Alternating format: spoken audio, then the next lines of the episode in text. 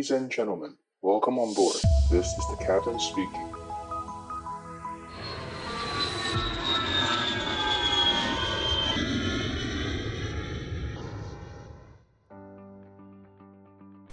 Hello, hello, 大家好，我是可乐教官。今天的录音时间是一月四号，然后预计播出时间也是今天。等一下我赶快请小编呃快马加鞭，然后整理一下，简简介一下，就把它上架。那我今天想要呃闲聊一些话题，然后就是把一些这这两三周的呃航空新闻加上我自己的飞行经验，把它综合起来。那我也会把就是我看到的航空新闻贴到我们的那个 Line 的社群，机长广播的社群给大家看。那前呃大概三四天前吧，我飞了一趟泰国，然后也是在榴莲。那我们公司航段是这样子，就是我们公司会先派飞机去泰国，把榴莲，哦，就是把就是基本上这这趟航这趟航班就是满载了，就是把榴莲载回我们的 home base，然后我们会做一件事情叫做技术降落。所谓的技术降落呢，就是飞机上的货物跟人完全不动，啊，也就是说我们像我们以这个 case 来说就是榴莲嘛，榴莲完全不动，那我们就是呃飞行组员下飞机。然后一组新的飞行组员上飞机，然后重新呃加油，然后飞往呃另外一个目的地。那以我们公司来说是大陆，所以我们公司就是派了一架飞机飞到泰国，载了榴莲，然后把榴莲运回我们的 home base 之后呢，换组员加油，然后再重新从我们的 home base 飞往大陆。那会有技术降落这件事情呢，通常原因是来自于说。哦，我们没有办法，因为我们公司是不是泰国的航空公司，所以我们不能够直接从泰国飞往大陆。哦，因为这个呃，就是航线怎么飞会牵扯到民航局跟呃很多航权的谈判的问题。所以以各国公司来说，比较常的做法就是，我先把人跟货载回我的 home base，然后呢，我再把它转到另外一个地方去。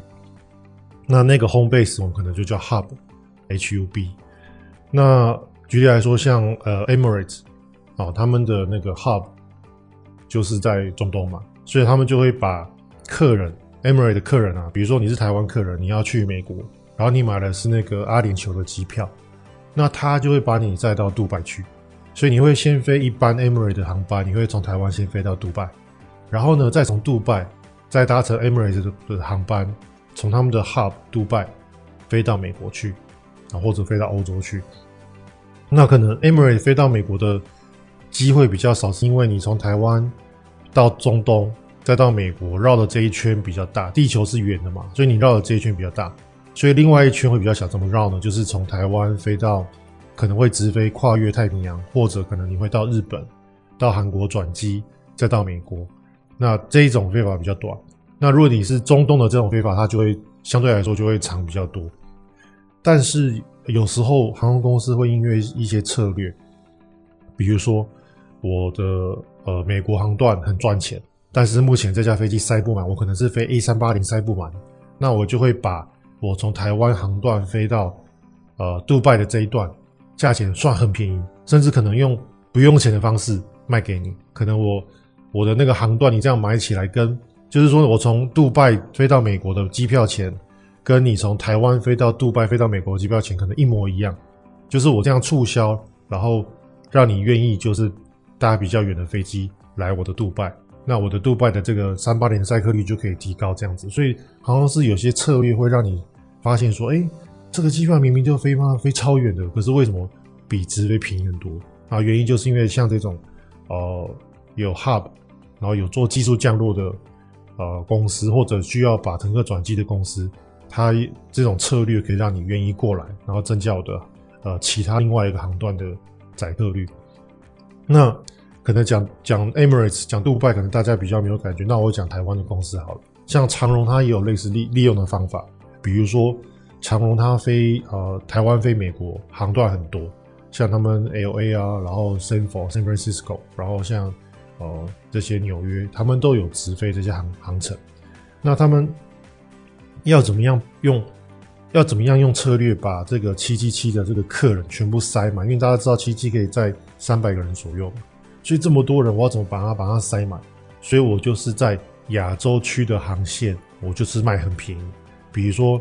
呃，我们有呃，他们有呃，寄出一些，比如说呃，就是东南亚人士的这种方案。诶，我只要是在东南亚买机票，我从假设比如说我从越南好了，因为常有飞越南，有飞曼谷，我从越南，我从曼谷飞回台湾这一段，我几乎是免费送给你。然后呢，那你从台湾到美国这一段，我赚你这一段的钱，所以你两段合起来买，跟你从台湾出发飞到美国的钱几乎是一样的。所以他们的策略是这样子，甚至有时候更扯，有时候不知道那个电脑怎么算的，你有时候你两段加起来买会比你买单程还便宜。好，但是呃，通常你就是说你买了两段之后，你不可以放弃任何一段，你不可以说啊我那好，你既然两段算我便宜，我人在台湾。那我就买了一个曼谷飞台湾、台湾飞美国的机票，可是我曼谷到台湾这一段我不做，不行，因为这种票一定就是你买了之后，你两段都要做，你不可以放弃其中一段。他的他们的呃呃，就是他们的算法是这样子。好，那那呃，讲完了这个技术降落跟这个航段的这些呃转转转移，那呃，所以我们公司就是利用这个。这种航权的方式，就是我不直飞没关系，但是因为泰国离我们公司的 home base 很近嘛，所以我飞这一小段，然后我再直接转到大陆去。那再加上泰国他们的汽油，他们的航空汽油比我们公司的 home base 汽油便宜，所以像我们公司的飞机飞到泰国去是加最少的油料。可是我们在泰国当地呢，我们除了上完的货，像我们就会计算，像呃。呃，地勤人员就跟我们讲说，哎，既然我们预计今天要加呃要上多少的货，假设比如说十九吨的货，那我们就会计算说，我们等一下回到了我们 home base，我们可以根据我们的飞机的起飞重量跟降落的最大重量，我可以加多少的汽油，我就会把我们的油箱加到最满，加到最大的可以加的重量。那这样子呢，我们就可以呃省掉我们后面在我们的 home base 加很贵的汽油。那我们就是可以呃飞到那个泰国去，然后呢，不但可以载货，还可以加很多很便宜的汽油，然后把它呃运回我们自己的国家。那等一下在我们的国家重新换主员的时候呢，我们就会看一下说，哎，我们的油够不够？如果油够了，甚至我们还可以直接都不加油，直接飞到大陆去。那如果油不够，那我们就会在可能在当地，哎，少了五百公斤，少了一千呃一千公斤一公吨，那我们就再多加一公吨就好，我们就可以省一些钱。好，这个是我前几天飞，然后我后来发现呢，其实榴莲没有想象中的臭。怎么说呢？其实我们在台湾市场超市看到的榴莲，然后都已经完全成熟，甚至可能有点有点过熟，所以它就会发出一种，我就觉得榴莲会发出一种那种腐败的臭臭香香的味道。哦，就是有一点，就是有一点那种发酵感，就是太太重太熟了。后来我发现我们在的这种榴莲呢，因为它我们还要空运嘛，空运到了当地之后呢，还要陆运，然后还要分配到各个超市去，所以我相信大家还可能还要在五天一个礼拜以后才会遇到运到呃要购买的人手上，所以他们就会在很生的时候就把它采下来，大家可以理解嘛？比如说香蕉就在绿的时候就把它采下来，然后就运送的过程。所以其实我发现不不呃，我们运到的那个榴莲它不是很熟嘛，所以其实它不臭诶、它不是像我们平常在超市闻到那么恶恶心臭臭的味道啊！当然我知道榴莲有些人觉得很香啦，爱吃的觉得超香，然后像我们不吃的觉得干好臭。但是其实就是有一点生的榴莲，就算以我不吃来说，我都觉得它不臭，它真的不臭，它就是有一点很浓郁的榴莲奶香味，也就是说它可能有八成的是奶香味，我觉得啦，以我自己理解，就是我的鼻子告诉我说。它其实有八成是那种牛奶的香味，然后有两层就是那种有淡淡的榴莲的香，呃，香臭味，所以其实是可以接受的。而且大家知道，我们飞机上载的是十九、二十公吨的榴莲哦，那个那个榴莲的味道的味道的总级是很恐怖的，是非常浓郁的，浓郁到什么程度呢？浓郁到我们的货仓才上第一箱榴莲，就是在我们的那个货。我，因为我们的货仓其实是离我很远哦，离我大概至少有二十公尺，因为我们的三二零大概三十几公尺嘛，我们的下面的货仓在最后面的话，大概离我至少二十公尺。他们上了榴莲之后，我居然可以在驾驶舱闻到说，哦，他们已经开始上货了。那个时候那个时候一上货，我就知道哦，他们在上货，我没有感觉到震动，因为他们离我们二十几公尺，他们上榴莲那个嘣嘣嘣的声音，我们感受不到。然后我就说，哎，上货了。然后等到他们上到前面来的时候，他们那个箱子就嘣嘣嘣就会开始摔嘛，所以我就知道说他们他们现在正在上货，所以这个榴莲味道真的很恐怖。OK，讲到水果，我就觉得说啊，我们在这个榴莲实在是因为不是我爱吃的水果，就觉得啊要忍受那个味道，要稍微辛苦一点。那我知道像以前我听过朋友，他以前是飞那个七四七的货机，然后。早期七四七货机载很多，嗯，从那个美美洲那边载很多樱桃回台湾，然后他就说他们早期那个樱桃啊，都都是那个大盒子啊，然后就可以去偷偷的挖挖挖一些樱桃出来吃，所以我就知道以前他们那个飞货机其实货机啊，那个樱桃他们就会去那个洞面一每一箱就挖个一两颗，挖个一两颗，因为你你载了几十公吨嘛。所以你每一箱挖一两颗，你可以吃好几千颗。所以我知道以前那个那个老教官，他们都是吃樱桃吃到怕。但是后来好像那个水果公司好像有发现说，哎、好像在运输过程中怎么少这么多樱桃啊？因为那个飞机上偷挖，然后那个陆运呢，卡车司机也偷挖，大家都偷挖一些，偷挖一些，就是少很多。所以后好像就会封那个胶膜，把那个胶膜把它封起来，让你不能挖。所以后来就没有这个福利了。所以这个是我听到人家。公司的飞行员讲的啦，那这个我自己是没有亲眼看到，所以大家听一听，当做都会传说就好。好，讲到这个都会传说，我觉得最好笑的是那天我们就飞前几天嘛，我们就飞呃飞广州飞大陆，然后呢那天大家知道我们前就是前几礼拜就是呃冷气团南下嘛，所以大家都知道广州跟台湾的温度差不多，大概就是十度上下。那一天我飞的话，我记得是七度啦。有时候到半夜最晚到六度，那因为我们平常在上货啊，然后我们到飞到那个大陆去，有时候都是三组人派遣，就是两个机长加我这样子。那我跟要飞回的航段的机长，我们当然就睡驾驶舱啊，就不会受到影响。但是另外一个机长，他他跟我飞飞到大陆去之后，他就没地方睡觉。他因为我们的客舱在上货，他没地方睡觉，他就把那个床啊，因为我们有个行军床，他就把它折叠起来之后，放在那个大家登机的那个。楼梯上，他就把他把床塞在那个地方。那时候我看到我就傻眼，我说：“哎、我就说机长，我说你你打算是要野营吗？”他说：“对啊，反正我平常在台湾都野营，然后我台湾机长，他说我平常在台湾都野营啊，我可以的。”他就把那个床塞在那个登机登机的那个呃楼梯上面，然后呢就拿着那个衣服盖自己的脸，然后就因为外面因为他准备开始日出嘛，会有点亮，然后盖盖自己的脸，然后呢。后来发现有点冷，然后他就就去拿了那个隔离隔离的我们的隔离衣，然后穿隔离衣，然后再拿那个他的行李箱，拿枕头，拿拿我们的那个椅垫去挡他的那个风，因为我当天真的寒流来真的太冷了，七度，他就这样弄好之后躺在一边，然后呢我就把他拍下，因为我觉得太好笑，我觉得他说哇，当飞行员当到还要能够野营，真的我们真的是飞三二零的 Bush Pilot。但是后来他在飞睡睡了三十分钟，他就跑进来，他就说：“干不行，太冷，他受不了。”我就说：“对啊，我说我就说，我说机长，你那个听起来就不合理嘛，七度，然后你只穿穿制服，然后穿加一件外套，再加一个隔离衣，根本不够啊，根本不可能。那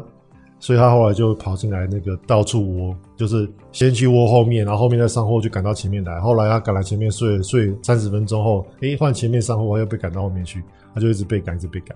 然后那天真的太冷，所以我觉得我们飞这种就是呃 low cost carrier 的飞行啊，真的是要很能够像像小强一样啊，能就是怎么样都打不死。好，呃，说到泰人，最近我就是前一阵子回台湾嘛，然后就入住到我们那个呃隔离所，因为大家知道现在是七加七方案嘛，然后我们就住到隔离所。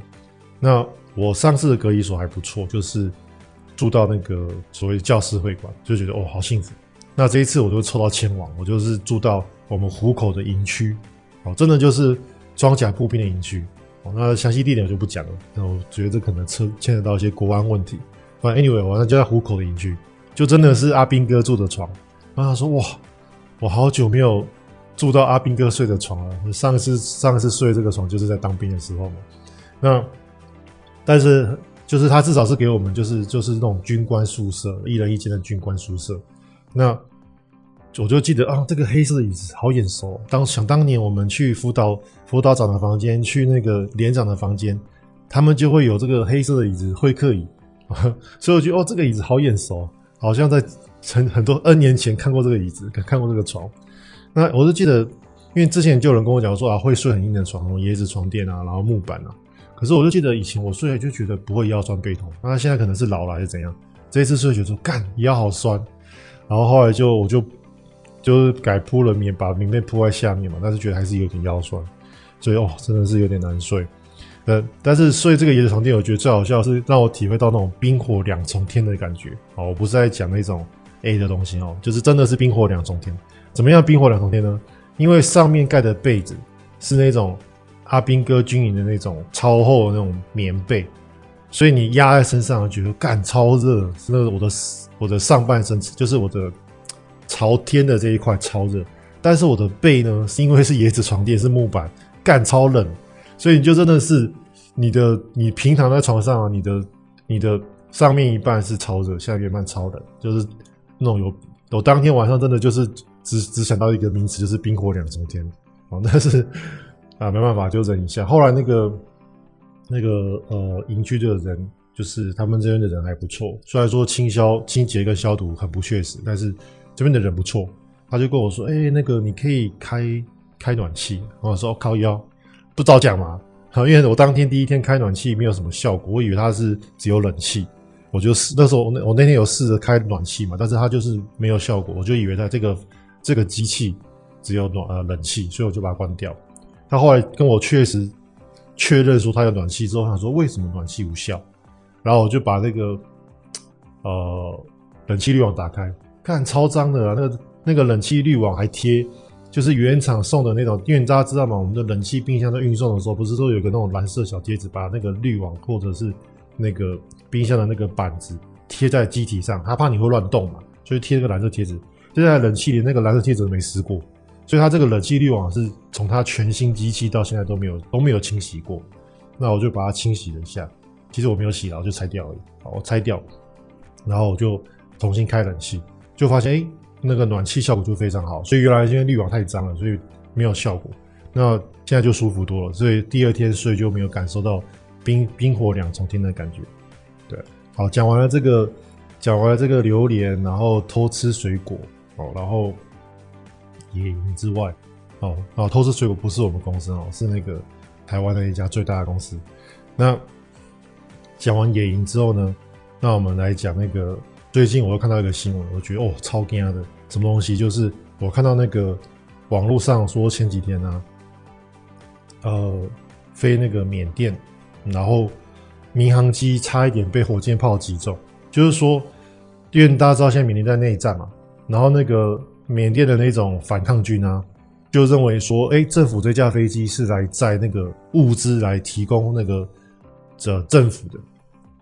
所以他们就要把这个民航机击落，所以他们在飞机快要降落的时候呢，就在航道下对飞机发射了好像三枚还是四枚火箭弹。诶，可是不知道发射技术太烂还是怎样，就都没击中，还好没击中。然后这架飞机就降落，民航机就降落，里面其实载的就是乘客，所以它就是真正的民航机加乘客哦。然后幸好没事。然后我看到这个新闻，想说干，我才这个新闻爆出来之前的前几天我才飞缅甸，我说靠。那以后我们公司飞缅甸，我要跟公司暗示说，哎、我们这个是不是有危险加急？大家知道我们前线阿斌哥派往那个金金马奖都有那个危那个什么前线加急嘛，然后或者是你那个打火兄弟，然后警察的，你都做文职的，跟你是冲前线的不一样嘛？你有危险加急。哎、我们这种飞缅甸会被火箭炮击中的人，居然没有危险加急，然后就觉得很不合理。那 anyway，反正后来仔细看一下这个新闻，后来发现其实。呃，没有那么危险。为什么？因为呃，这一架民航机是从他们的首都仰光飞到他们的国内的小机场，然后那个民兵那个就是游击队控制的是那个那个小机场的区域，那他们就认为这诶这个是他们当地的航空公司才有这个资助的这个可能性。那我们是平常是飞是首都是仰光嘛，其实是、呃，就是是他们的那个军政府控制的区域，所以相对来说比较安全嘛。所以看完我仔细看完那个地点跟研究完这个整个故事之后，发现说哦，好了，应该是没有那么危险。因为如果真的是感觉很危险的话，我可能下次飞缅甸啊，我就会跟机长建议说，我们哦晚一点下降。就是说，因为其实我们民航机可以可以选择早一点下降，然后去拦截下滑道，或者我们可以从我们可以晚一点下降，然后从上面去拦截下滑道。那通常我们民航机师都会比较喜欢早一点下降。为什么？因为我们影响机很重，像我们三二零降落都是六七十公吨嘛。那我们六七十公吨，其实要减速是要很长一段距离，大概要五海里，就是差不多十公里左右。所以通常我们的习惯就是我们会先提早下降高度，然后我们会从那个下滑道的下面平飞，然后等到我们飞到下滑道三度下滑角之后，我们就会开始改成下三度下滑角。那这个是呃比较保守、比较安全飞法。但是如果到了战区，我知道像美国他们战区就会。他们就会用俯冲的方式，他们就不会从下面去拦截，他们会从上面去拦截下滑道，因为相对来说，这样子他们飞的高度可以高几呃几百公尺，一两百公尺，那可能它呃这个火箭弹的这个击中的几率就会低很多。因为大家知道，其实呃 RPG 这种火箭弹啊，它它不是一个规则的飞法，它会它会容易漂移，所以其实你距离稍微有点远，它是射不中东西的啊。为什么我知道呢？是因为在我们东南亚都可以花钱玩到火箭炮。那虽然说我没有玩，但是我看过朋友玩过，就是 RPG。那三百块美金一枚，然后他们就那个，你只要跟国家、跟那个政府啊的军队啊，你只要给他三百块美金，他就让你买一枚火箭炮，就是他们自己军用的火箭弹。那甚至你还可以把那个车子啊拖去军营，你拖去军营之后呢，你就可以放在那个草丛的最最远端。然后你就可以拿 R P 去打那个车子。我讲的都是我朋友做的事情哦，就是实际发生的，还还有上 YouTube。那那后来那时候我看他们打，就是根本打不中啊。他我朋友说他们打了第三枚才打中，第一枚、第二枚都直接脱靶，而且那个车子其实没有很远哦，就是两三百公尺外。然后打一台车，车子不动，人也不动，然后按下去，然后呢，火箭弹打不到那台车。所以叫他说，火箭弹其实击中机。的击中物品的几率其实真的不高。那我们飞机因为飞很快嘛，那如果你只要把你的下滑道拉拉高一点，就不太容易被击中。但是这个就牵扯到一个问题，就是因为我们现在民航机啊都随时被监管着。大家知道，我们其实民航机是不太能够、不太能够做呃不好的飞行。怎么说不好的飞行？不能飞太快，不能飞太高。然后我们的在地上滑行不能滑太快，因为我们公司。的都会装一个装置在飞机上，会记录我们的操作。那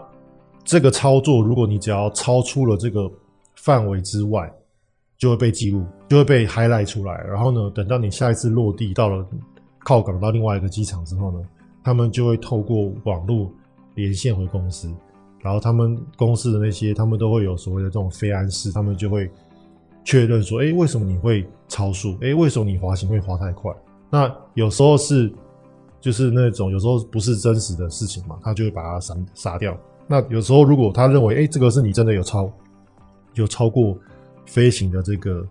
呃，比如说速度啊，哦，比如说你滑太快，他认为你有滑太快，他就会请你来公司解释。他可能会发一个 email 请你解释，说，哎、欸，机长，请问你某某年某月某日飞哪个航段，在哪个地方，你是否超速？然后呢，你就要解释哦，因为这个是在机场的那个呃呃跑道上，我们在做那个。就是回转 backtrack，我们在跑道上可以回转嘛，然后逆向滑回。那我们公司就有一条规定，就是说，如果你在滑跑道上滑回的话，你可以滑比较快，你可以滑得比滑行道快，所以你记录的是滑我在跑道上，所以他们就把好，那我懂了，我把它杀掉这样子。所以我们现在民航机有很多这种被监控的这种呃措施，所以像我刚刚讲，在就算你在缅甸，你想要从上面往下冲。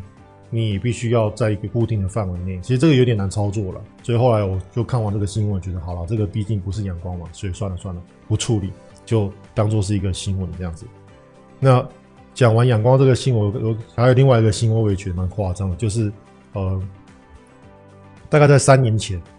有一架飞机就送去大保养。我们那个民航，我们民航业叫 C check，他们送去大保养。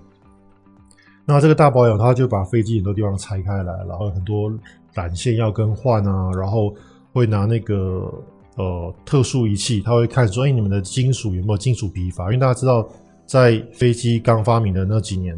呃，有那个就是我们有加压舱、加压座舱嘛。那在加压座舱刚发明那几年，就摔了好几架飞机。后来就证实是因为金属金属疲乏，所以金属疲乏在我们民航业来说就是一个很重要的课题。所以我们在做这个 C check C 检的时候呢，他们就会去检查有没有金金属疲乏的这个裂痕。那这架飞机呢，就是做 C check，做完 C check 之后一起飞，然后飞行员就发现说，哎，飞机无法控制。然后后来就在空中折腾了三个小时，才发现说，在飞行员才发现说，在地上的时候呢，他们那个控制飞机左右转、左右滚转的那个呃翼面啊，我们叫 aileron，哦，中文叫副翼，就这个 aileron 副翼呢的 cable，它那个缆线装反了。所以，当我飞行员想要往右打的时候呢，aileron 它打的是反方向，它想要让你向左打。那可能有听众想说，哎、那既然是左右装反，那好啊，那飞行员反正想要右转的时候，我就左转就好了。可是没那么简单，因为我们民航机除了 aileron 会控制飞机的左右转以外呢，我们在机翼上还有一片，应该说还有很多片东西会打起来，会协助转弯的那个东西叫 spoiler。所以，我们民航机在左右转的时候。你会同时看到 aileron 上下打跟 spoiler，比如说我要向左向左转的时候呢，我要向左边滚转的时候呢，左边的机翼上的 spoiler 也会打起来，会协助我们左转。所以等于是你的 spoiler 跟着 aileron 在互相打架，所以造成飞行员几乎没有办法控制这架飞机。然后他们后来就是在空中折腾了半天之后呢，他们最后终于发现是这个问题。然后他们后来就发现说，我可以用脚踩跟用油门。控制飞机，那最后这这个故事好的就是这架飞机后来落地了。那那因为他们是做 C check，他们是做 C 检，他们从那个厂房要飞回他们的 home base。那所以飞机上只有六个人，只有三位机师加三个工程师。那也还好，都是公司，就是大家知道吗？一架飞机上只坐了六个人，然后六个人全部都是行业内的人，所以这架飞机理论理论上来说，应该是很多脑袋在协助嘛。所以他们那时候在空中就是。他们那个时候先先 struggle 了一阵子，先稳定了一阵子之后，哎，飞机好像可以控制了，他们就赶快派人去去工程师去后面，然后他们飞行员往右操控的时候，他们就会看那个 aileron，才发现说，哎，aileron aileron 根本不听话，所以其实还好，就是飞机上很多机师跟很多工程师，最后他们后来发现了问题。那后来 anyway 就是这个事情是 happy ending，这六个人都活下来了。啊，唯一就是有，唯一就是损失最大的就是那个保险公司，因为。这一架飞机后来就是直接报废啊！为什么报废？是因为那个时候飞机起飞无法控制嘛，所以飞机他们就是有大幅度的上升下降，上升下降。那那时候我看那个呃调查，它大概前好像前一个小时吧，你就看到那架飞机都在上升，大幅上升下降，一下子冲到可能一万六七千尺，一下子又降到一万尺，所以就是这样子一直这样上上下下的，然后那个 G 力非常大。所以整架飞机就变形了。那变形了之后，他们就决定说啊，这架飞机就直接报废。所以送去大保养，就保养出来之后，飞机报废。好，就很吊诡的事情。那为什么会讲到 C check？是因为我们我们公司最近有一架飞机也是要做一个 C check，然后呢，我们公司就决定要送去大陆。那其实我个人是还蛮想去的，因为我这辈子还没有去过帮飞机做过 C check，然后我也没有飞到哦、这些城市去。那但是。这是因为我已经那个嘛，已经要回台湾了，请假回台湾了，所以我就错过了这个。啊，希望下次提早知道的消息，我就会跟公司讲说，哎，我想要去做这个 C check，我想要去看那个维修的厂房啊，然后想要去这些没有去过的城市。那但是后来就发现说，哎，去做 C 确实是有风险的。那至少就是在飞机的那个地面上的检查要更详细一点，因为那个时候这这这一个机组员他们就是。刚好 miss 掉这个，因为其实这个东西检查得出来，但他们 miss 掉了，然后就起飞。那起飞之后就就发生这个戏剧性的这个这个转折，但是后来还好是没事的，六个人都没事。那后来他们落地之后呢，就有被颁发民民航奖章，就是虽然说他们有错，有一些小失误啦，就是因为你在起飞前的飞行操控检查，为什么没有检查到你的 aileron 是反向？但是我看了这个新闻之后。我有自己在起飞前，因为我们每天起飞前都要做这个操控意面的检查嘛。大家有时候你们如果有坐在机翼旁边啊，你们下次仔细看，就是呃，我们飞机后推嘛，我们通常后推之后会发动引擎，你就听到两个引擎发动完之后呢，你就会听到那个呃，你的 flap 就是你的襟呃襟翼会呃往下展出，然后你就看到那个在滑行之前那个或者刚开始滑行的时候，那个翼面就会上下摆动好几次，那个就是我们飞行员在做操控翼面检查。那这个操控翼面检查，我发现说为什么？那时候我就想说，为什么这个新闻出来这一组？六个飞行员加六个工程师都没有人发现，因为我们有这个程序，为什么他们不会发现？后来我就仔细看，后来我大概就知道原因了。因为其实我们在做翼面检查的时候，我是人是看不到翼面的，我是看荧幕。那这个荧幕它是用一个很简单的三角形上下摆动，所以如果它装反了，我确实我我可能如果我没有仔细看，我只看到它有摆动，那确实有可能看不出来。所以我觉得这个东西真的不能怪飞行员，是。你真的没有仔细看，你真的不知道它是错的。所以我也是因为看了这个新闻之后才知道说，哦，原来操控翼面它可能是错的。它可能我看到，因为我们只要看到是有 full deflection，就是它有完整的摆动，其实我们就算是有检查过。但是它的摆动的方向如果错了，其实如果你真的没有仔细看，是看不出来的。所以我觉得这个真的不能怪飞行员。那当然了，我我们都开飞机就是从过。我们是从别人的错误学到经验嘛，所以我也是这一次就是看到这个新闻之后，看到这个飞安事件的调查之后，我我以后就会特别注意说，哎，这些东西摆动的位置到底有没有符合我的预期，所以我就把它列入到我的这个脑袋的这个这个警钟里面。好，所以这个是我讲的稀缺的东西。好，那今天这个就差不多讲到这边，那我下次会跟大家分享，就是我这次。做华航他们送的一些呃飞行包，还让蛮让我惊艳的，就是他有送到一些呃那个东西，就是就是怎么讲呢？会会让你有耳目一新的感觉，跟以前不一样。那我下次再分享，那就下次再见，拜拜。